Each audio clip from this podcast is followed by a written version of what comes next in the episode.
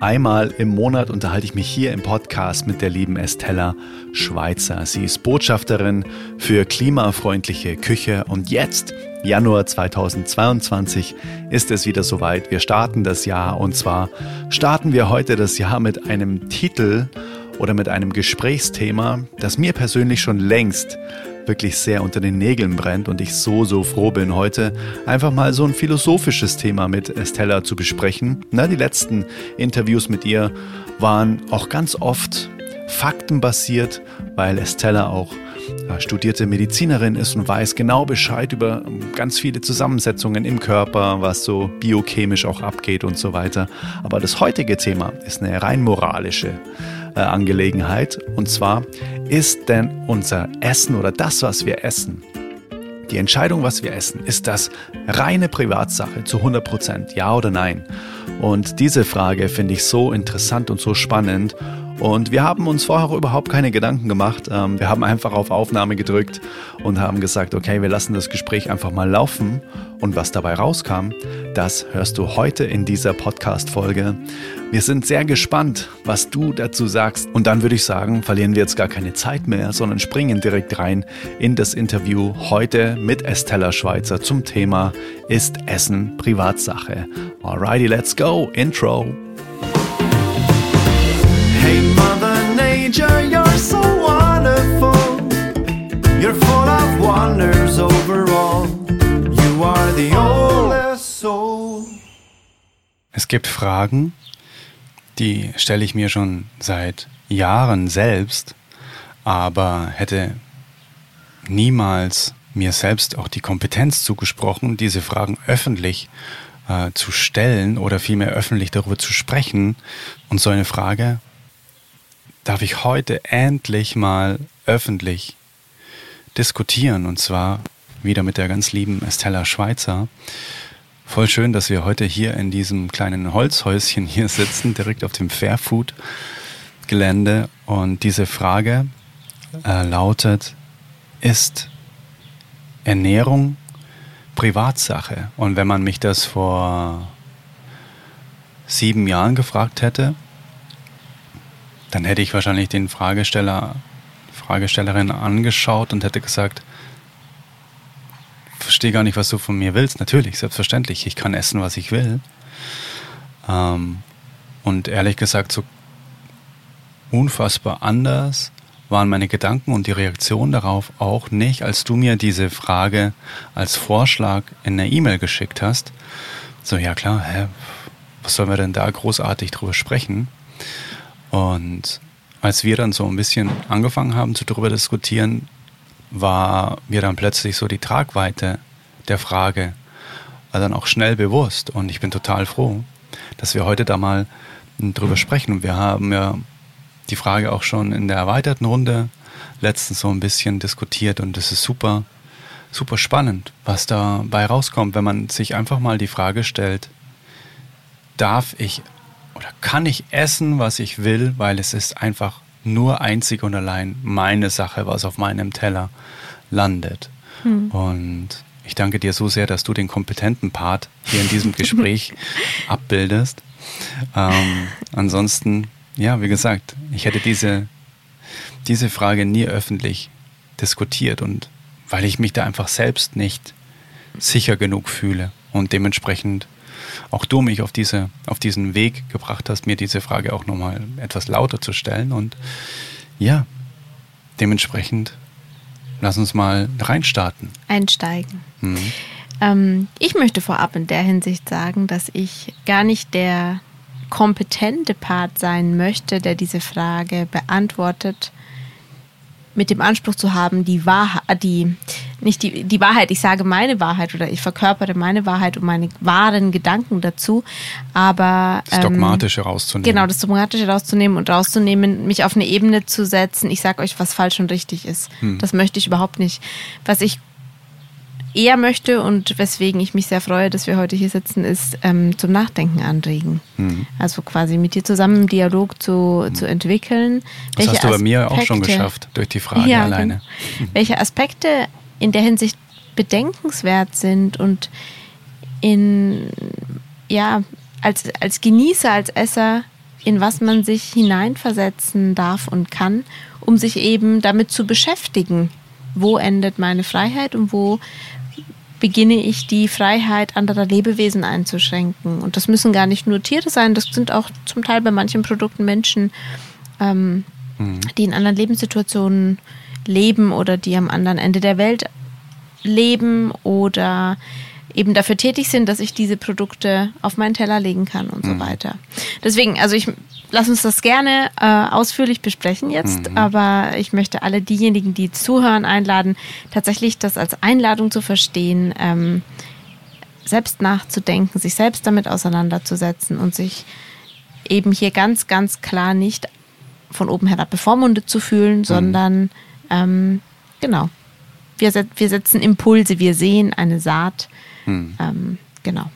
Ja, die Thematik ist Essen Privatsache.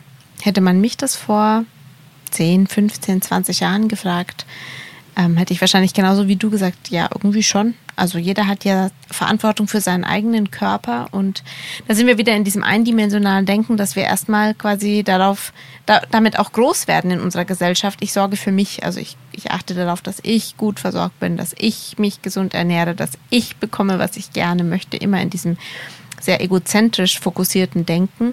Und ähm, wir bekommen bislang in unserer Gesellschaft selten mit, darüber nachzudenken, was die Konsequenzen an anderer Stelle sind. An anderer Stelle in der, im eigentlichen, eigenen gesellschaftlichen Umfeld, sowie auch an anderer Stelle im größeren globalen und sozialen System hm. der Lebewesen auf diesem Planeten oder hm. der Lebenswelten auf diesem Planeten Erde.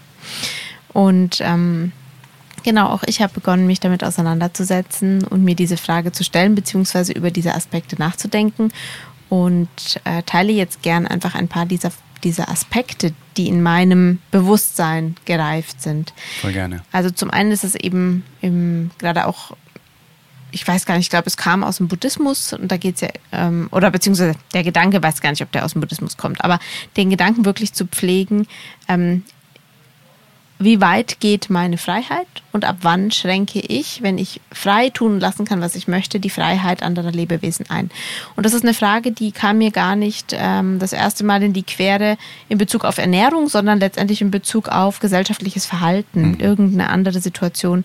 Und ich, mein Hirn hat dann aber den Kurzschluss gezogen und sich gedacht, na ja, krass, in anderen Lebensbereichen ist es ja auch so, dass wir quasi uns Freiheiten herausnehmen oder sich die Gesellschaft Freiheiten herausnimmt und damit die Freiheit und die Lebendigkeit gerade von Tieren einschränkt. Also ähm, wir haben, wir, wir bestimmen als, als Allesesser über die Lebensdauer eines Tieres mit einer absoluten Selbstverständlichkeit. Es ist selbstverständlich, dass dieses Tier eine Lebenszeit zugesprochen bekommt und nach dieser Lebenszeit sterben muss.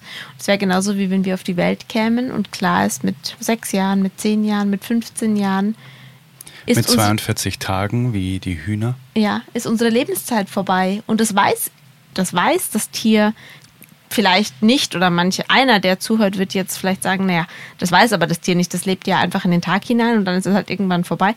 Das wissen wir wiederum auch nicht, wie dieses, ähm, ja, wie weit diese feinstoffliche Energie Tieren mhm. durchaus bewusst ist. Und ähm, ich finde uns Menschen da oft sehr überheblich, dass wir einfach über das Bewusstsein der Tiere äh, so hinweggehen und uns eben einfach anmaßen, das beurteilen zu können, was die erfahren, wissen, ahnen ähm, oder eben auch nicht. Voll, total spannend. Genau, und, und da finde ich es ganz maßgeblich, also dieser Gedanke, der, der ist einer, der mich, der mich lange begleitet hat, auch in der Zeit, in der ich ähm, Vegetarier war und einfach ähm, mich damit immer wieder auseinandergesetzt habe. Hey krass, äh, ich nehme das aber in Kauf, dass das zur Geburt des Tieres schon klar ist, was das Ziel dieses Lebens ist. Und würden wir menschliche, also es gibt auch in der menschlichen Geschichte diese Art von Sinnhaftigkeit im übertragenen Sinne von menschlichen Leben. Also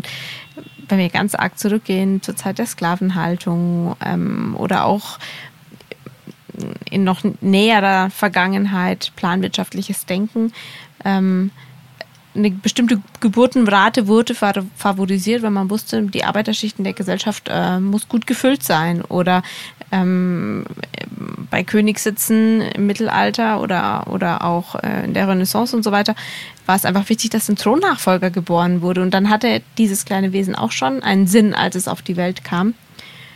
Und wurde in diesen Sinn hinein gezüchtet, hinein erzogen, ähm, mhm. geprägt.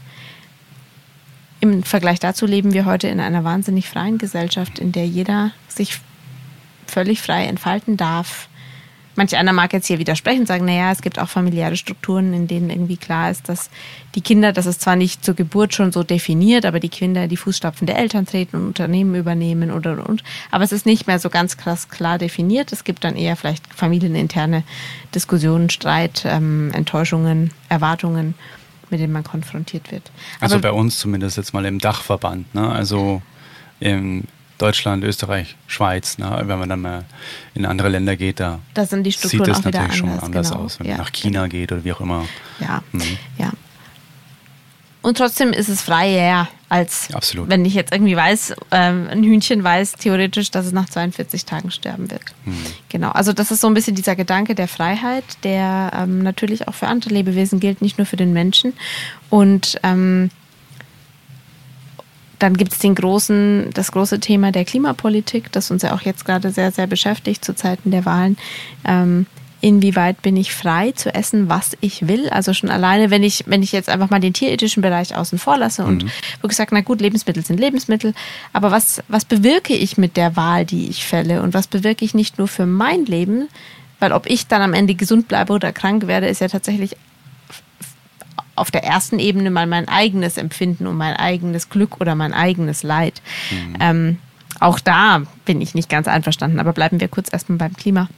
Auf dieser Klimaebene ist es so, dass wir alle auf diesem Planeten sitzen und wenn das Nahrungsmittelsystem so weiterarbeitet und weiterarbeiten darf, wie es aktuell der Fall ist, dann sägen wir uns einfach den Ast unterm Popo weg, auf dem mhm. wir gerade sitzen und die Beine baumeln lassen. Mhm. Den Ast in Form von Mutter Erde oder? Ja, wir mhm. nehmen uns die Lebensgrundlage. Mhm. Das heißt, aktuell ähm, wird einfach aufgrund der Tatsache, dass auf wahnsinnig viel Erdboden Tierfutter angebaut wird, und zwar in 16-facher Menge von dem, was Menschen essen würden, ähm, um eben diese Milliarden Tiere ähm, zu füttern, die auf diesem Planeten leben. Also ich glaube, es leben ja zehnmal so viele Tiere auf dem Planeten wie Menschen. ich habe mal irgendwo gelesen, dass ähm, Nutztierhaltung mhm. ähm, tatsächlich 1 zu 4 ist. Bedeutet, dass jeder Mensch auf der Welt vier Tiere. Ich glaube, der Faktor ist noch höher. Ja? Ja. Müssten wir jetzt googeln. Mhm. Eine Einladung an alle diejenigen, die zuhören. Mhm. Okay. Recherchiert mal kurz, wie viele Menschen aktuell auf dem Planeten leben und wie viele Nutztiere es gibt. Ich glaube, der mhm. Faktor ist höher. Okay. Und das Paradoxe ist, ähm, ich glaube, es sind 60 Milliarden Nutztiere, kann das sein?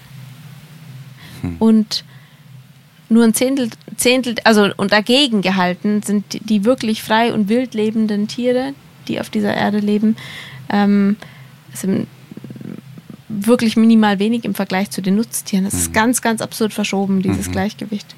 Also in freier Wildbahn lebt einfach ein Bruchteil der Tiere, ähm, wie sie es aktuell in Massentierhaltungsstellen rund um den Globus tun, wo sie einfach quasi im Akkord wie Maschinen stehen und einfach gefüttert werden, gemolken werden, geschlachtet werden.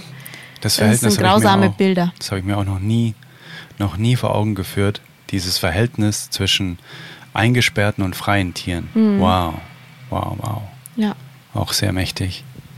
Sehr kraftvoll in Form von erschreckend. Ja. Mhm. Und diese Tierhaltung, die hat einfach einen wahnsinnigen Wasser- und CO2-Fußabdruck und der wiederum ist ja der, der maßgebliche Trigger für den Klimawandel im Moment. Das heißt, wenn ich mich so ernähre als Mensch und ähm, mir diese Freiheit herausnehme, zu sagen, es ist meine Privatsache, was ich esse, und gleichzeitig aber Mitverursacher bin für einen Zustand, der alle Menschen betreffen wird, also der quasi allen Menschen Klimakatastrophen, damit einhergehend Leid, Hungersnöte, ähm,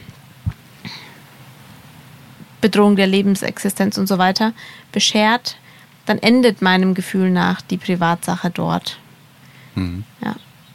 Genau. Insofern, ja. Und auch auf die körperliche Gesundheit. Also primär, wenn ich jetzt, wenn, wenn ein Mensch, wenn ein Mensch sich sein Leben lang sehr, sehr schlecht ernährt und demzufolge krank wird, und lassen wir es einfach mal die Zivilisationskrankheiten sein. Diabetes, Bluthochdruck, Übergewicht und so weiter. Natürlich leidet primär subjektiv dieser eine Mensch unter seiner Krankheit. Aber in der Regel hält das ja nicht alleine aus und setzt sich dann zu Hause hin und sagt, oh scheiße Mann, ich leide da jetzt alleine still für mich im Kämmerchen, sondern er geht zum Arzt, er wird medikamentös behandelt, er landet möglicherweise ähm, mit diesen Zivilisationskrankheiten wiederkehrend im Krankenhaus, muss operiert werden und so weiter. Und das sind alles Krankenkassenkosten, die die Gesellschaft trägt. Natürlich zahlt auch jeder von uns in diese Krankenkasse ein, aber es gibt genug Fälle, wo Menschen unverschuldet zum Beispiel durch einen Unfall oder durch ähm, Fehlbildungen nach der Geburt oder ja, durch auftretende Behinderung und so weiter, vielleicht ganz andere Hilfeleistungen aus diesem Gemeinschaftspot ähm, in Anspruch nehmen könnten, wenn der Pot denn dann so gut gefüllt wäre, mhm. dass diese Leistungen auch bezahlt würden. Und ähm, das passiert dann eben oft nicht. Und wir tragen das als Gesellschaft. Mhm. Ja, hatte ich auch noch nie so gesehen. Diesen Aspekt, also ja, mhm. genau. Und da mag natürlich dann eben das Gegenargument sein, naja, dafür sind Krankenkassen auch da und so. Und ich sehe es einfach ein bisschen anders. Also ich. Appell ich an die Eigenverantwortung. An die Eigenverantwortung und tatsächlich einfach immer ein bisschen mehr in der Gemeinschaft mitzudenken. Also mhm. was sind die Konsequenzen dessen, was ich tue für, für alle anderen, mhm. die mit mir gemeinsam mhm. leben. Ja. ja, die Auswirkungen meines Handelns, ja, absolut. Dessen Und, sollten wir uns bewusst sein. Ja. Und ich glaube, insgesamt, also wir sind einfach aktuell, wir leben in einer sehr egozentrischen Gesellschaft. In anderen Bereichen ähm, fühlen wir ja oder landen wir immer wieder in Situationen, in denen offensichtlich die Akteure auch nicht fühlen, wo Grenzen sind oder wo sie andere beeinträchtigen. Beispiele sind zum Beispiel Partys, ähm, die gefeiert werden und so laut beschallt sind, dass die Nachbarn bis in die Morgenstunden nicht schlafen können. Oder ähm, Zigarettenrauch an öffentlichen Stellen und so weiter. Also das sind so kleine Nuancen, in denen vielleicht jeder schon mal mitgefühlt hat, oh Mann, das nervt, macht bitte die Musik aus. Oder ähm, muss es jetzt sein? Also ich meine, direkt als die, das Rauchverbot in, in Restaurants, Kneipen, Bars eingeschränkt wurde, gab es ja riesige Diskussionen und heute würden sogar die Raucher weitgehend sagen, es ist so gut, dass da drin nicht mehr geraucht wird. Aber ich kann mich an Situationen erinnern, in denen das einfach noch nicht so war. Ich habe auch gekellnert noch zu Zeiten, als es ein Raucherzimmer gab und einen Nichtraucherbereich. Und natürlich ist der Rauch aus diesem Raucherbereich immer in den Nichtraucherbereich hineingeflogen und ähm, und es gab dann eben Menschen oder Gäste, die wollten sich gerne umsetzen, weil sie sich da dadurch unangenehm berührt fühlten oder eben nicht Raucher waren und es sie einfach gestört hat. Und da war dieser Konflikt auch so krass zu spüren zwischen denjenigen, die sagen, ich leide darunter, es stört mich, und der, der anderen Partei, die so das Gefühl hat, das ist mein gutes Recht, ich darf das. Und das ist ein ähnliches Spannungsfeld. Also wir mhm. sind im Leben überall damit mhm. in Berührung. Mhm wie weit darf ich gehen, wo, wo nehme ich mir zu viel raus, wo schränke ich die, ähm, mhm. das Wohlbefinden eines anderen Menschen ein oder eben auch eines anderen Lebewesens mhm. ein.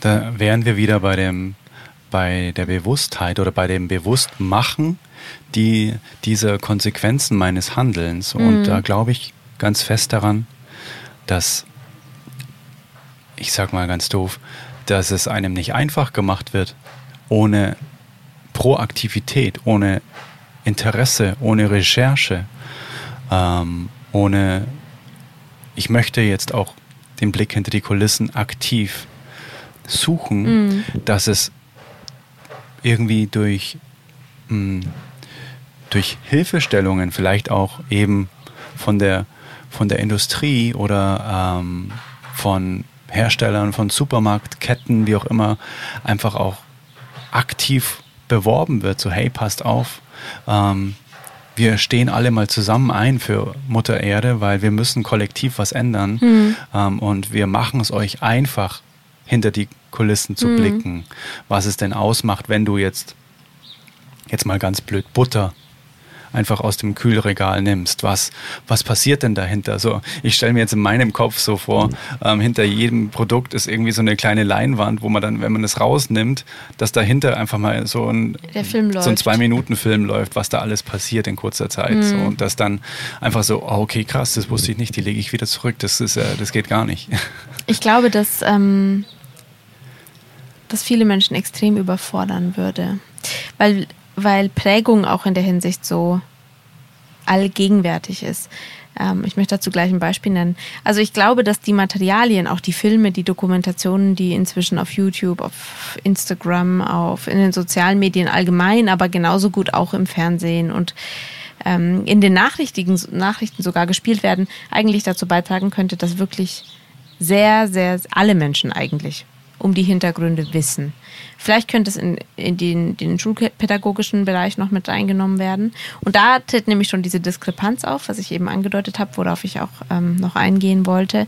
Wir haben eine wahnsinnige gesellschaftliche Prägung. Also wenn du als Lehrender in einer sechsten, siebten, achten Klasse Schlachthausszenen zeigst oder im Unterricht ein Kaninchen schlachtest, um den Schülern zu vermitteln, was es bedeutet, ein Lebewesen umzubringen, ähm, dann kannst du damit rechnen, dass du angezeigt wirst von manchen der Eltern, weil die nicht verstehen können, wie man den, den Kindern das zumuten kann.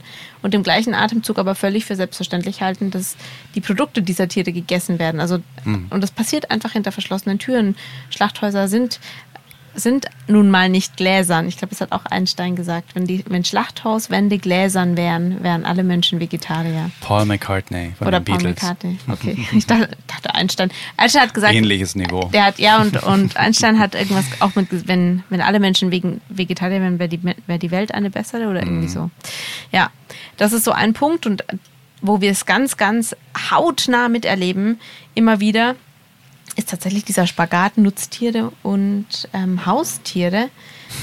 Wenn, was streichle ich, was esse ich? Wenn in der Fußgängerzone jemand seinen Hund schlägt oder mit den Füßen nach einem Tier tritt ähm, oder Aufruhr. dem Nachbarn androht, ich bringe deine Katze um, wenn die nochmal in meinen Garten kackt. kackt mhm. ähm, da kann man davon ausgehen, dass dieser Mensch angezeigt wird und, und der, da kommt, also das, da passiert Empörung und gleichzeitig, Wegen aber nicht nur von Bindung. genau, aber nicht nur von Veganern, sondern von von mhm. Allesessern, die ja, die mhm. das auch nicht verstehen können. Auch ein super super spannend, glaube ich, findet man wahrscheinlich immer noch auf YouTube im Internet. Und zwar ähm, eine Initiative wahrscheinlich von einer veganen Organisation in Spanien. Die haben in einer Supermarktkette an einem Stand, an dem Wurst verkauft wurde, Schweinewurst, haben sie eine, eine, eine Straße aufgebaut, so ein Rollförderband und dann kam so eine Kiste und da konnte man was reinrollen lassen und hinten kam dann quasi Wurst raus, die gerade, also quasi diese Masse, die in so einen Schlauch gedrückt wurde und dann eben zu Würsten wurde. Und neben diesem Förderband war ein kleiner Stall und da liefen so Zwergschweinchen rum, kleine Schweinchen. Und der Gag in Anführungszeichen war eben, dass die Person, die an diesem Stand stand, die ähm, die Einkaufenden, die Passanten darauf aufmerksam gemacht hat, wie so ein Marktsteier, wow, hier gibt es frische Wurst zu kaufen, ich mache Ihnen die unmittelbar oder ganz frisch, wenn Sie die möchten. Genau. Und dann ist jemand stehen geblieben und gesagt, oh, lecker, ja, ja, ähm, mhm. Und dann hat eben diese Person hat dieses Schwein auf dieses Förderband gestellt und in diesen Automaten da und hat nebenher so erklärt, das läuft jetzt da rein und dann äh, wird es geschlachtet und, oder wird es verarbeitet und kommt hinten als Wurst wieder raus. Und es war total krass, weil in dem Moment wurde diesen Menschen eben so bewusst, boah, das geht nicht, das geht nicht und das ist doch unmöglich. Was sind sie für ein Unmensch? Wie können sie nur? Also diese Szene wurde dann eben mhm. gefilmt.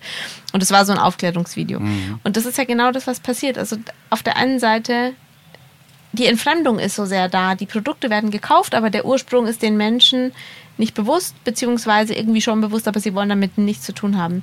Und deswegen gehe ich auch davon aus, dass der Markt der Zukunft tatsächlich ist, ähm, diese ganzen Ersatzprodukte nicht oder, oder tierische Produkte nicht ersatzlos zu streichen, sondern den Konsumenten einfach etwas Ähnliches zu bieten, weil der Transfer vom lebendigen Tier zum Produkt sowieso schon nicht mehr gegeben ist. Irgendwie ist es, es ist nicht egal, wo es herkommt, weil wir mit so Idealbildern oder so romantischen Vorstellungen von grünen Wiesen und grasenden Kühen und Kälbchen und Küken und was weiß ich was groß werden. Aber der Transfer von einem lebendigen Tier zu einem verarbeiteten Lebensmittel oder auch zu einem Stück Schnitzel, zu einem Rindersteak oder wie auch diese ganzen Teile an, am Körper der Tiere heißen mögen, ähm, der ist nicht da.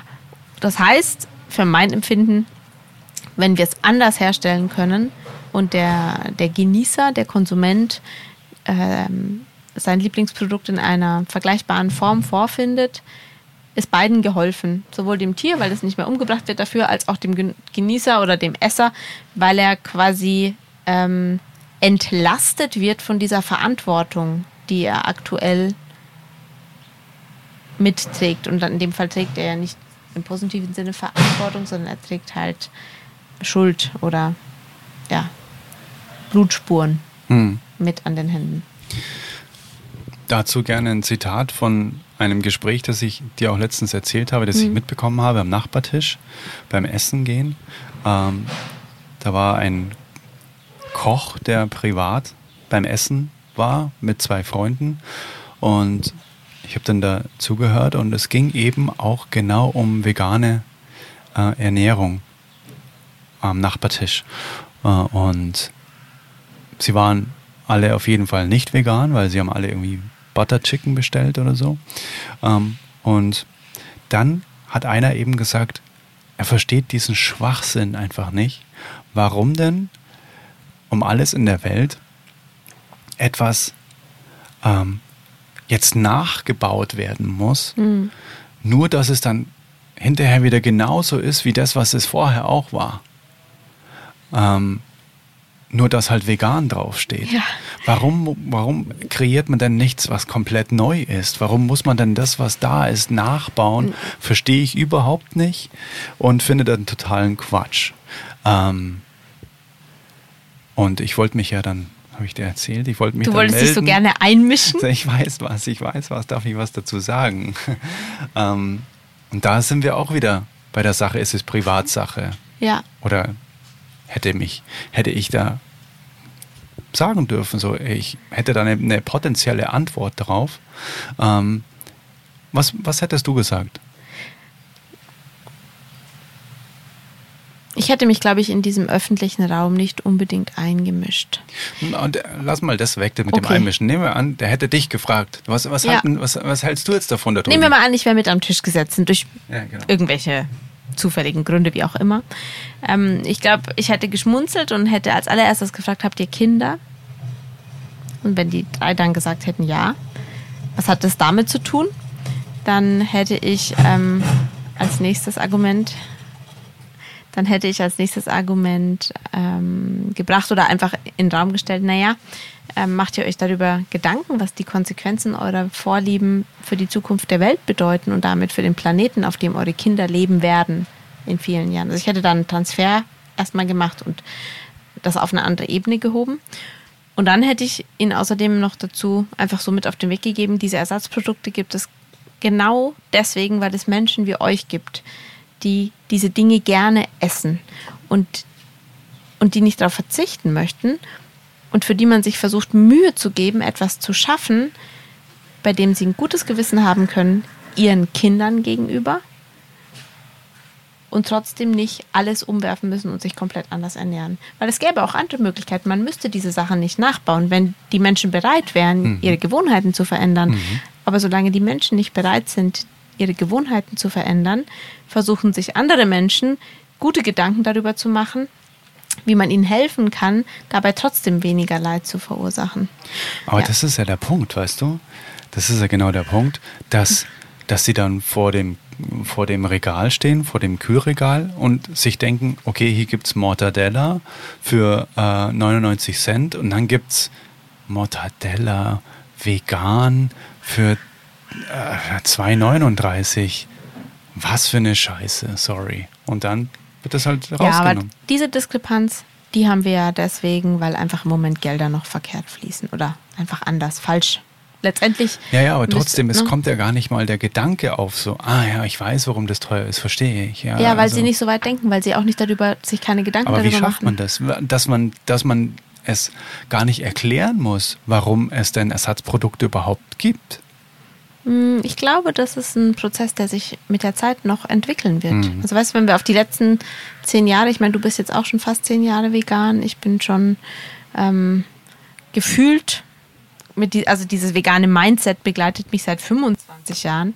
Und ähm, sag nochmal 25 Jahren. Dieses vegane Mindset begleitet mich seit 25 Jahren. Und so rasant und explosiv, wie sich die Dinge in den letzten zwei Jahren weiterentwickelt haben ja.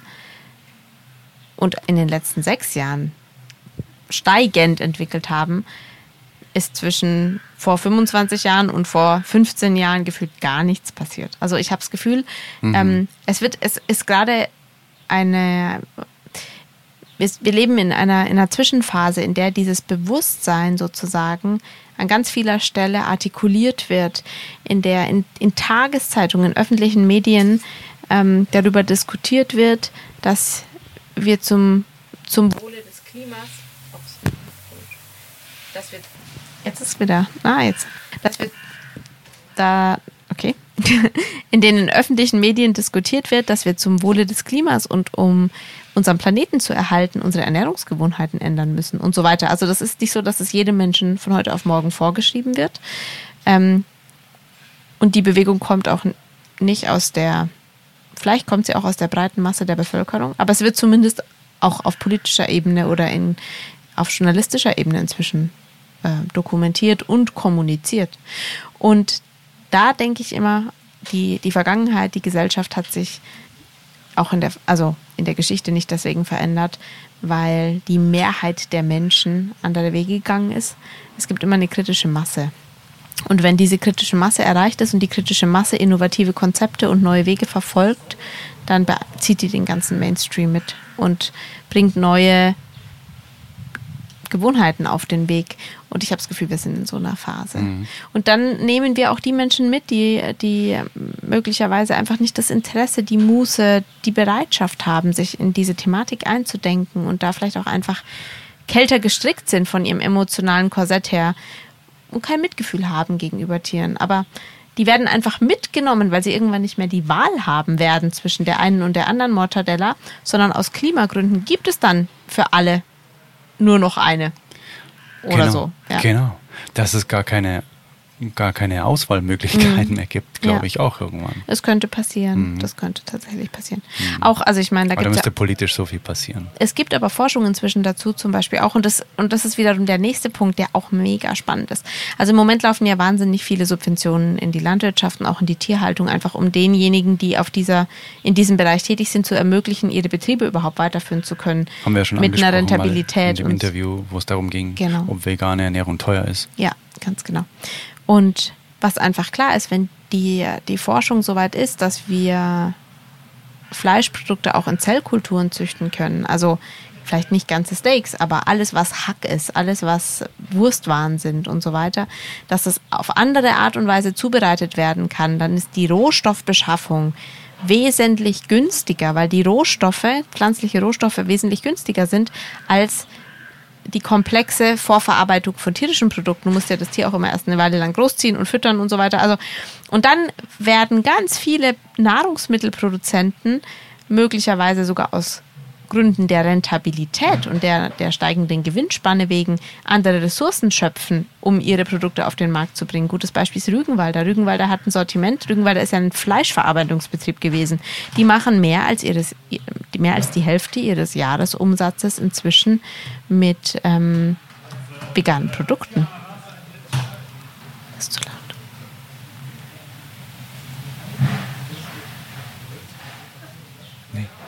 Okay. Okay, das ist, das ist spannend. Das wusste ich nicht. Die Hälfte, über die Hälfte. Über die Hälfte, habe ich kürzlich gelesen. Wow. Ja. Wow. Die haben auch eine Werbe, letztes Jahr einen Werbetrailer gehabt, wo es um ihre veganen Ersatzprodukte geht. Ich weiß gar nicht, ob du den gesehen hast. Mhm. Wenn man googelt, Rügenwalder Wurstalternativen und so weiter. Und da geht es auch um den Bereich Klimawandel und Nachhaltigkeit und weil die Natur so schön ist und Erhalt, Erhalt der mhm. Diversität, der Artenvielfalt und so. Mhm. Also es ganz, das sind so ganz neue Wege, in denen sich ähm, Ernährungsbewusstsein und Nahrungsmittelverfügbarkeit entwickeln. Und ich glaube, dass, es, dass wir da auf einem guten Weg sind, alternative Lösungen zu finden. Einfach weil sie, weil sie tatsächlich ähm, eine, einen größeren Umsatz versprechen und einen größeren Gewinn, was ja oft in unserer Gesellschaft im Vordergrund steht. Bedeutet, am Ende ist es den Unternehmen dann egal, mit was sie die Gewinnspanne erhöhen und selbst, wenn sie es ethisch gar nicht für, für wahnsinnig anspruchsvoll halten, aber zumindest wirtschaftlich würde es dann vielleicht oder wird es vielleicht in Zukunft auch dann irgendwann noch spannender werden, auf tierische Produkte zu, zu, äh, zu setzen. Ich glaube, weil ganz viele Menschen nicht aus persönlicher... Ja, oder nicht zu setzen, nee. Äh, noch spannender werden, auf tierische Produkte zu verzichten. Zu verzichten, genau, ja. Ähm, der Mensch ist in vielerlei Hinsicht super egoistisch motiviert. Und gerade in solchen Themen, die eben auch das, die gesellschaftliche Reputation betreffen und eben dieses Ansehen, ist es einfach ganz, ganz häufig der Fall, dass man in die Richtung geht, in, man am, in der man am meisten Aufmerksamkeit und ähm, Zuneigung und so weiter bekommt. Also ich kenne einen, zum Beispiel einen, einen Koch, der ein veganes Sternelokal führt. Das ist eine kleine Anekdote aus meinem Leben. Und das war, als ich da praktiziert, also ich habe da hospitiert, vier Wochen mitgearbeitet, da war das vegetarisch und vegan. Und das Küchenteam stand jetzt nicht 100% hinter den veganen Alternativen, weil aus kulinarischer Sicht und ihrer Ausbildung und dem, was sie gelernt haben, heraus die vegane Alternative einfach geschmacklich nicht das gleiche konnte wie die Alternative mit Butter, Sahne, Fleisch, Soße und so weiter. Äh, nee, Fleischsoße war gar nicht drin vegetarisch, aber Butter, Sahne und dann eben äh, Bratenjus, die einfach nochmal mit, mit einem ordentlich, ordentlichen Stück Butter aufgepeppt wurden und so. Und ähm, ich habe dann nur den, den Impuls gesät, ganz am Ende meiner Zeit, auf eine Frage, ich weiß gar nicht, wie. Wir haben uns irgendwie unterhalten und dann habe ich also wenn ich an deiner Stelle wäre, du hast ja jetzt schon die Aufmerksamkeit vom, ähm, vom Guide Michelin bezüglich des Sternes, du hast deinen Stern und du musst den nur noch halten. Und es gibt in Deutschland keinen veganen, rein veganen Betrieb. Wenn ich an deiner Stelle wäre, du hast es viel leichter als jemand, der von Null anfängt und sich einen Stern erarbeiten muss mit einer reinen Pflanzenküche. Ich würde auf rein pflanzlich umstellen, weil sie kommen sowieso und testen bei dir. Und du kannst den Stern natürlich verlieren, aber den kannst du so oder so verlieren. Und du kannst ihn auch behalten. Und wenn du ihn behältst, dann bist du der erste vegane Laden in Deutschland, der erste rein vegane Laden. Ein Jahr später war der, war der, der Laden vegan. Ähm, und der Chefkoch, der wirklich toll kochen kann, also der hat ein wahnsinniges Gespür für Lebensmittel und für Geschmäcker und auch für Ästhetik und Optik, wie er das anrichtet. Das ist einfach toll. Mhm. Hat sich des Handwerkszeugs bedient, eben rein mit pflanzlichen Zutaten jetzt zu arbeiten. Ähm, und er hat den Stern mit Sicherheit absolut verdient. Aber nur um die Diskrepanz zu zeigen, der freut sich, sein Ego freut sich an der Stelle über diese, diesen Mehrwert, diese, diese Bewertung, die Berühmtheit, die Anerkennung. Aber er selber hält bis heute, soweit ich es weiß, also als ich das letzte Mal gesehen habe, war es immer noch so, ähm, absolut nichts von vegan. Er selber isst Fleisch, er selber hat da den Bezug nicht zu oder es ist für ihn auch nicht nachvollziehbar, warum man das macht. So, da geht es nicht tief genug. Ne? Und ich glaube, genauso ist es in dieser Produktionsschiene für große Leben oder in großen Lebensmittelkonzernen und so weiter. Letztendlich geht es darum, einen Marktvorteil zu erhaschen, Aufmerksamkeit zu bekommen, Presse, Presseinteresse mhm. in die Medien zu kommen, dadurch den Absatz zu steigern und an der Gewinnspanne zu verdienen. Und nur ganz wenige Unternehmen und die gibt es ja mit Sicherheit auch oder die gibt es ganz sicher auch, haben eine, eine Vision, haben ein Wertesystem dahinter. Das sind oftmals halt nicht die ganz großen Player auf dem Markt. Ähm, ja. Und im Grunde ist mir persönlich egal, was die Motivation oder ob die Motivation intrinsisch motiviert ist eines solchen Unternehmens. Also ob Rügenwalder jetzt aus intrinsischer Motivation heraus vegan wird, weil der, der oberste Chef ähm, überzeugt ist, dass das der Weg der Zukunft ist und sich einfach von der Vergangenheit verabschiedet oder ob Rügenwalder zugunsten des eigenen Profites vegan wird, weil am Ende ist das, was dabei rauskommt, für die Welt gut. Und, und das ist das, was wir brauchen. Hm. Was ist für die Gesellschaft das Beste? Hm. Genau. Und ich möchte auch an der Ebene mit dem Privatsache, wir, wir haben uns jetzt ja so um, vor allem um, um tierische Lebensmittel gedreht und ausschließlich diesen Bereich betrachtet. Meinem Empfinden nach ähm, geht das natürlich weit darüber hinaus. Also ich habe diese Verantwortung in gesellschaftlicher Hinsicht und in Bezug auf äh, Arbeitsbedingungen in anderen Ländern, auch in anderen Bereichen oder in allen anderen Bereichen, egal ob es um Gemüse geht, ob es um Nüsse geht, ob es um Schokolade geht, ob es um Kaffee geht, ob es um Bananen geht, wann immer ich quasi in diesen, diese Genussfalle tapse und sage, ach, das liebe ich aber so, ähm, darf ich mir auch Gedanken darüber machen, was sind denn die Konsequenzen am anderen Ende der Wertschöpfungskette und wo kommt das überhaupt her, was ich gerne esse. Ich habe mal gehört, wenn, wenn der komplette Produktionsprozess, komplette Wertschöpfungskette von einer Tafel Schokolade fair wäre, mhm. also so, dass wirklich jeder fair bezahlt ist, dass die Umwelt gut behandelt wird, mhm. bis es dann im Ladenregal steht, müsste eine Tafel Schokolade so 7, 8 Euro kosten ja. oder so. Ja, gibt es ja heute schon. 100 Gramm Tafeln, die zwischen 6 und 8 Euro kosten. Mhm. Genau. Schon unfassbar oder wie wir uns einfach daran gewöhnt haben, dass da halt für 1,99 irgendwo eine Tafel Schokolade steht und wenn man, wenn man sich dessen dann bewusst ist, wie viel dann, ich sag mal, schief gehen muss, bis sie im Laden steht, ne? Mhm. um so einen Preis anbieten zu können ja. und trotzdem noch Gewinn damit zu machen. Ja. Das ist schon, dann geht es auf jeden Fall mal schwer weg von, ja, es ist ja meine Sache, ne? Mhm. wenn man weiß, dass dahinter einfach ich glaub, auch viel menschliches Leid entsteht. Ja, dieses, also die Haltung ist das meine Sache, ändert sich, glaube ich, schlagartig in dem Moment, in dem ich nicht nur darüber nachdenke, was, was schmeckt mir und was tut mir gut. Genau. Ein schönes Argument, also schön ist es nicht, aber eins, was mich immer wahnsinnig beeindruckt und berührt, vor allem, ähm, wenn ich es auf, ähm, wenn ich es lese oder ähm, von Speakern oder Coaches oder Leuten, die in der Öffentlichkeit darüber reden, höre, ist, ähm, rechtfertigt die Empfindung oder einfach die Tatsache, dass mir etwas schmeckt, den Fakt, ein anderes Lebewesen umzubringen. Man kann es dann paradoxerweise auch immer so weit heben, zu sagen, naja, rechtfertigt ähm, die Tatsache, dass mir Menschenfleisch schmeckt, die, die Gegebenheit, dass ich, andere, dass ich Kinder umbringe, weil die schmecken so schön zart. Das ist jetzt sehr, sehr sarkastisch. Aber es ist ein Gedanke, der halt zu Ende gedacht werden darf. Ähm, ja. Ja. Ähm, was wäre denn da so ein, so ein Fazit von der Frage? Ist, ist es Privatsache? Ist Essen Privatsache? Ähm, Meinem Empfinden nach ist es so, dass äh, natürlich ist es Privatsache, ähm,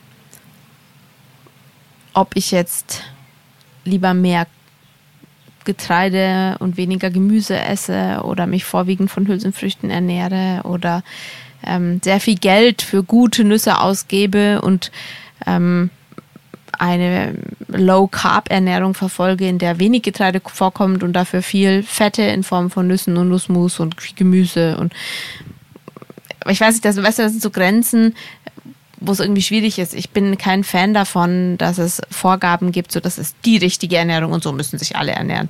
Überhaupt nicht. Mm, aber die Privatsache endet für mich einfach wirklich da, wo maßgeblich ein Schaden an anderer Stelle verursacht wird. In Form von vom Tod, vom bewussten Tod von, von Lebewesen, von Tieren ähm, oder eben auch vom Leid und damit verbunden Hungersnot und dann auch Tod oder äh, Existenznöte von Menschen am anderen Ende der Welt. Aber das würde ja quasi im Umkehrschluss bedeuten, wenn das keine Privatsache mehr ist, mhm. sondern äh, was ist das Gegenteil von Privatsache? Äh, Öffentlichkeitsangelegenheit ja. oder wie? Dann wäre es ja quasi im Umkehrschluss so, dass ich jeden, der im Supermarkt an der Metzgerei ansteht, antippen soll und sagen, Moment mal ganz kurz, das hier ist nicht mehr Privatsache, das ist hier unser aller Shit. Äh, mal ganz kurz einen Vortrag hier für euch. Oder wie wäre das dann quasi jetzt in der Realität? Ich, ja, also es, ähm, die, ich finde die, oder ich kann nur aus meinem Leben sagen, diese, diese Momente gibt es, in denen ich mit anderen Menschen zusammen bin oder gerade wenn mir Menschen sehr nahe stehen oder mir Lebensumfelder sehr nahe stehen oder ich eben tatsächlich auch solche Dinge mitbekomme, dass ich diesen Impuls, also nicht, ich verspüre tatsächlich nicht den Impuls, ähm, das zu tun, weil ich ja, weil es Privatsache ist. Nee, eben nicht, sondern weil ich, weil ich das Gefühl habe, ähm, es fühlt sich übergriffig an, jemanden in der Öffentlichkeit quasi so zu überrumpeln, vor allem weil ich in der Regel davon ausgehe, dass dass ich quasi den, ich würde den anderen auf einer, auf einer Ebene angreifen, auf der er noch niemals nachgedacht hat. Also in so einem ganz unsensiblen Bereich berühren und ihn dadurch auch krass verletzen. Und natürlich, wenn man das weiterdenkt und sich jetzt zum Beispiel mit wirklichen radikalen Veganern unterhält, die auch demonstrieren, die auf die Straße gehen, die ähm, Cubes machen, die ja wirklich proaktiv die Bevölkerung aufklären, äh, die würden sagen, na klar, logisch, kann ich machen. Also ist ja auch mein Thema. Ich habe da eine Hemmung und weiß jetzt nicht, ob das feige ist, quasi auf der einen Seite so eine These zu vertreten und auf der anderen Seite mich nicht zu trauen, so proaktiv auf Menschen zuzugehen oder auch das Gefühl zu haben, da berühre ich dann den anderen auf eine Art und Weise, die, die ihn auch verletzt. Das ist ein total, total absurder Gedanke, ne? Denjenigen, den man ansprechen möchte, mhm. sorgt dafür, dass quasi hinter verschlossenen Türen jeden Tag Holocaust stattfindet, aber man selbst empfindet sich schon als unverschämt, wenn man ihn anspricht und ihn darauf aufmerksam macht. Ja, oder als verletzend. Oder als übergriffig. Genau, ja. Verstehst du die, über, die übergriffige Handlung ja, von ihm auf genau. das Tier und von jetzt zum Beispiel dir auf ihn? Mhm ist so unverhältnismäßig und trotzdem sagen wir, nee, das kann ich jetzt nicht machen. Genau. Aber ich bin total bei dir. Aber Mir geht's genauso. Kinder gucken sich Bilderbücher an von Tieren auf dem Bauernhof und das ist irgendwie süß und goldig. Aber der Transfer, dass genau dieses Tier später beim Mittagessen auf dem Tisch landet, der ist nicht da. Und wenn Kinder, wenn man, wenn man mit sehr kleinen Kindern darüber spricht, das können ganz viele gar nicht verstehen. Die zerbrechen, also für die ist es grausam, die Vorstellung, dass ein Tier, was sie vielleicht auch noch streicheln konnten Wochen vorher, dann gegessen wird. Und, und über diese, dieses kindliche Empfinden gehen natürlich viele Familien hinweg. Also ich kenne zig, zig Stories und Geschichten von Kindern, die eben ähm, bauernhofnah groß geworden sind und dann immer den Hasen gestreichelt haben oder das Schaf. Und dann Wochen später war das irgendwann mal auf dem Tisch. Und das hat dann die der der Erziehende auch gesagt oder das Kind hat zumindest gefragt, wo ist denn der Hase hin? Und dann ja, den gibt es diese Woche als Braten oder den ähm, das ist übrigens das Schaf, was du so gerne magst. Und die Kinder, diese Kinder wollen dann davon nichts essen oder sie werden mhm. sogar Vegetarier. Mhm. Und in der Erziehung unserer Gesellschaft hat man das ja in der Vergangenheit oft nicht zugelassen. Das heißt, es gibt ganz, ganz viele Menschen, die sagen, ich habe sehr jung eigentlich schon totalen Widerwillen gehabt, Fleisch zu essen, aber ich musste. Ich mhm. musste zu Hause, weil meine Eltern oder meine Familie davon ausgegangen ist, das gehört dazu, das muss sein, das brauchst du, um groß zu werden. Und es wurde mir quasi antrainiert, aber eigentlich gemocht habe ich diesen Geschmack nie. Hm. Ich glaube, das ist auch was, was sehr, sehr viel passiert hm. in, in, der Prägung unserer Gesellschaft. Ja. Ist es jetzt Privatsache, ja oder nein? Meinem Empfinden nach ist es nicht Privatsache. Es ist, ich glaube, wir brauchen eine gesellschaftlich neue, ähm, ein gesellschaftlich neues Denken darüber, was Privatsache was in dem Zusammenhang mhm. Privatsache bedeutet. Ja, total. Und wenn dieses gewachsene Bewusstsein entstanden ist, mhm. und das hat viel mit Werten zu tun, mit, mit ethischen Werten, dann ist es absolut Privatsache. Weil dann jedem total frei ist, ob jemand sagt, boah, ich esse lieber so oder ich esse lieber anders. Die Diskussionsgrundlage Bezug, ist die gleiche. Dann. Genau, in Bezug auf die Art und Weise, wie gewürzt wird, in Bezug, wie viel Rohkost auf dem Teller landet, in Bezug darauf, ähm, wie die Gewichtung der verschiedenen Komponenten zueinander ist und so weiter. Natürlich hat jeder ein unterschiedliches Wohlbefinden und stellt seine Mahlzeiten unterschiedlich zusammen. Ja, aber auf große ethische Themen bezogen, finde ich, ist es eben nicht Privatsache, was ich in Kauf nehme als Konsument. Als Konsumentin. Auch noch richtig gendern. ja. Hm. Es ist auch so ein bisschen überfordernd, finde ich. Es ist ein großes, komplexes Thema. Ja, mit Sicherheit keins, was man eben, deswegen habe ich auch zu Beginn gesagt, ich möchte, ich möchte in dieser Diskussion überhaupt nicht richtig und falsch verkörpern, sondern zum Nachdenken anregen, weil es ist ein großes, komplexes Thema, in das man sich auch verlieren kann. Genauso wie es in anderen Bereichen, es gibt nicht die richtige Art zu meditieren, es gibt nicht die richtige Art, seinen Tag zu gestalten, mhm. sondern es gibt viele Möglichkeiten, Dinge gut zu machen, nämlich mit Achtsamkeit und Bewusstsein. Wenn du dir jetzt eine Sache wünschen würdest, wie wir, wie wir da mehr auf die Ebene kommen, dass unter Privatsache alle das Gleiche verstehen. Mhm. Was würdest du da, was würdest du als erstes anpacken?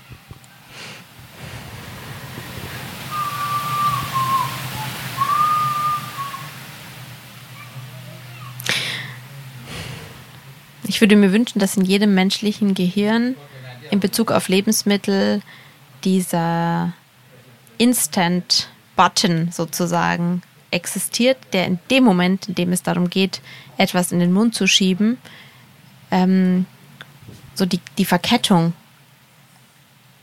aufploppen lässt. Also das, was du dir gewünscht hast im Supermarktregal, der Film hinter dem Produkt, der dann mhm. erklärt, wo es herkommt, ähm, mir hat das, also mich hat das unheimlich weitergebracht, weil ich dadurch, dass ich eben verschiedene Dokus gesehen habe, viel, viel recherchiert und gelesen habe, wirklich erlebt habe, dass es in Situationen, in denen ich aus gesellschaftlicher Anpassung heraus Momente erlebt habe, in denen ich, in denen ich eben ein Stück Fisch auf dem Teller hatte und dachte, oh, ich bin jetzt nicht wieder der Querulant, okay, mein Gott. Wirklich beim, beim ersten Happen, das ploppte wie so eine Videofolge auf in, in meinem Kopf und ich dann einfach, es tut mir leid, ich kann es nicht essen. Hm. Ich, ich, weiß zu viel über dieses Produkt mhm. oder ich weiß zu viel über die Hintergründe. Es ich weiß zu viel, warum nicht. es überhaupt ein Produkt ist. Ja, genau. Und das würde ich mir wünschen, weil ich glaube, wenn diese Sensibilität in unseren Gehirnen angelegt wäre, dann, dann wären wir genau da. Die Schlachthauswände wären gläsern, das ist eine gläserne Transparenz und dadurch ähm, verändert sich das Verhalten der Menschen Mhm. Automatisch, intrinsisch. Und es wird eben nicht, das muss nicht von oben aufdoktriniert werden. Wir mhm. sind nicht in der Planwirtschaft, ähm, wo politisch bestimmt wird, was richtig und falsch ist, sondern es ist in uns, es kommt aus uns heraus. Ich bin gespannt, was das Feedback zu dieser Folge sein wird. Ich bin auch sehr gespannt, was das Feedback zu dieser Folge mhm. sein wird. Und ich bin sehr gespannt, wo wir als Gesellschaft in diesem Bereich in zwei Jahren sind. Mhm. Dann wir unterhalten uns nicht erst wieder in zwei Jahren, sondern nächsten Monat. Mhm. Das war dieses Mal eine sehr philosophisch offene Diskussion, äh, wo es keine Wissensvermittlung gab, sondern einfach nur einen offenen Austausch und mhm. eine eigene Meinung. Und wir wussten vorher nicht, wo es uns hintreibt. Und es hat uns wild umhergetrieben, was auch spannend war. Aber man kann irgendwie auch sagen, so ein richtiges es gibt ja nicht so ein How-to oder so nee. ein äh, so Step by Step. So machst du es jetzt, so eine Methodik, dann wird alles gut. Ähm, sondern es dreht sich ja immer eigentlich relativ viel um das Wort Bewusstsein. Ja. Bewusstseinsebene, höhere Schwingung, Bewusstseinsebene erhöhen durch, mh, hm, ja, durch was? Durch Hingucken, durch Recherche. Vielleicht auch Recherche. Information. Ja. Mhm. Also eben, ich, ich glaube, ein How-To gibt es schon und das How-To ist einfach ähm, zu recherchieren und sich schlau zu machen. Videos dazu braucht es auch ein Warum. Soll ich überhaupt recherchieren? Ja, und dann braucht jeder seine eigene Motivation. Ist die Motivation eben die Tatsache, eigene Kinder zu haben, für die man sich eine erstrebenswerte Zukunft wünscht? Oder ist die Motivation, selbst länger noch auf diesem Planeten zu leben ohne verbrannt zu werden, weil es zu heiß wird oder weggeschwemmt zu werden, weil Starkregen Überschwemmungen verursacht. Oder Angst zu haben, weil Flüchtlingsströme aus Ländern kommen, in denen das Leben so unlebenswert wird, dass sie einfach eine andere Bleibe auf diesem Planeten suchen und dann manche Menschen eben damit reagieren, dass sie, dass sie Angst um ihren Existenzraum haben. Ähm, das sind ja alles Dinge, die wir gemeinsam zu verantworten haben als Gemeinschaft, als Gesellschaft.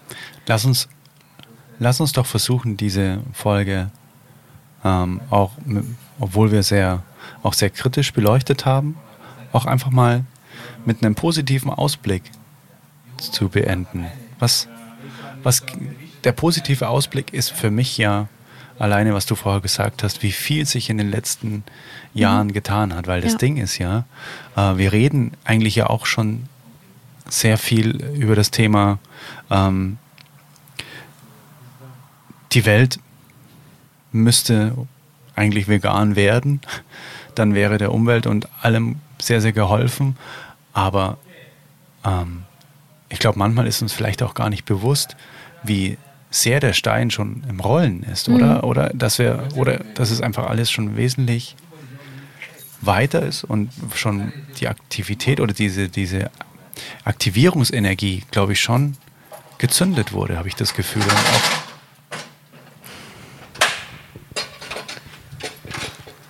Meinem Gefühl nach ist die definitiv gezündet worden und deswegen habe ich auch gesagt, ich bin gespannt, wo wir in diesem Thema in zwei Jahren sind.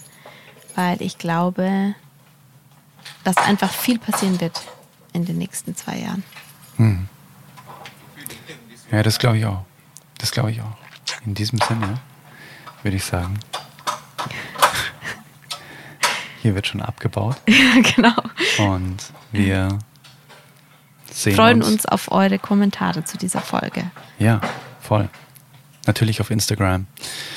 Lasst gerne unter dem, unter dem Post für diese Folge äh, eure, eure Meinung dazu da oder schickt eine Direktnachricht an Estella oder mich. Und ja, wir freuen uns drauf und wir sehen uns, hören uns nächsten Monat wieder. Genau. Voll Bis. Dann. Bis dann. Tschüss. Ciao. Hui, ja, da sind wir wieder zurück wir waren ja bei Fairfood in so einer kleinen Zelle gesessen, draußen auf dem Hof. Das war total gemütlich. Und ja, was soll ich sagen? Wo hat uns das Gespräch hingeführt? Es waren auf jeden Fall sehr interessante Abzweigungen. Was sagst du dazu? Lass uns super gerne eben dein Feedback auf Instagram zukommen. Schreib gerne Estella oder mir auch gerne eine Direktnachricht und wir beantworten alles persönlich und wir sind echt gespannt. Was sagst du denn zu dem Thema? Ist Essen Privatsache? Konntest du heute für dich so ein paar Übereinstimmungen mitnehmen oder sagst du, nee, ich sehe das alles ganz anders?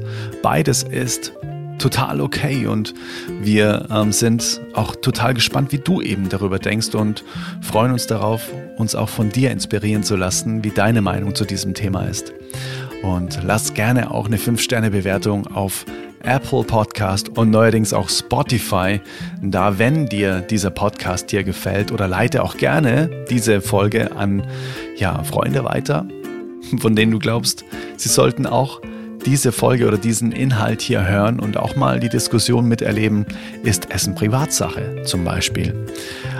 Würde mich freuen, wenn du das jetzt einfach weiterleitest, äh, sodass der Podcast einfach organisch einfach wachsen darf und die richtigen Menschen erreicht, die genau von diesen Inhalten sich inspiriert fühlen und ja, davon auch profitieren. Alright, dann würde ich sagen, wir hören uns in der nächsten Folge wieder und lesen uns auf Instagram. Dann nur das Allerbeste für dich. Danke, dass du bis hierhin gehört hast. Bis bald. Ciao, ciao. Hey Mother Nature, you're so wonderful. You're full of wonders overall. You are the only